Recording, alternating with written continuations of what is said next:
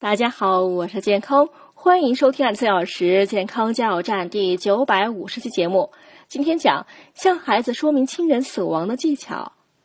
把亲人的噩耗告诉孩子时，大致需注意以下几点：一，要在孩子心情比较好的时候告诉他，会有其他亲人在场的情况下；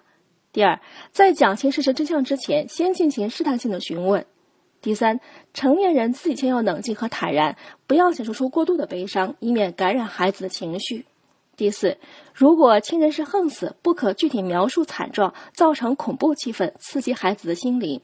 第五，讲述真相的同时，要多安慰和鼓励孩子，讲明人固有一死的道理，坚定他生活的信心。第六，在孩子闻之噩耗后的一段时间里，要给予他更多的关怀和爱护，比如经常带他外出旅游等。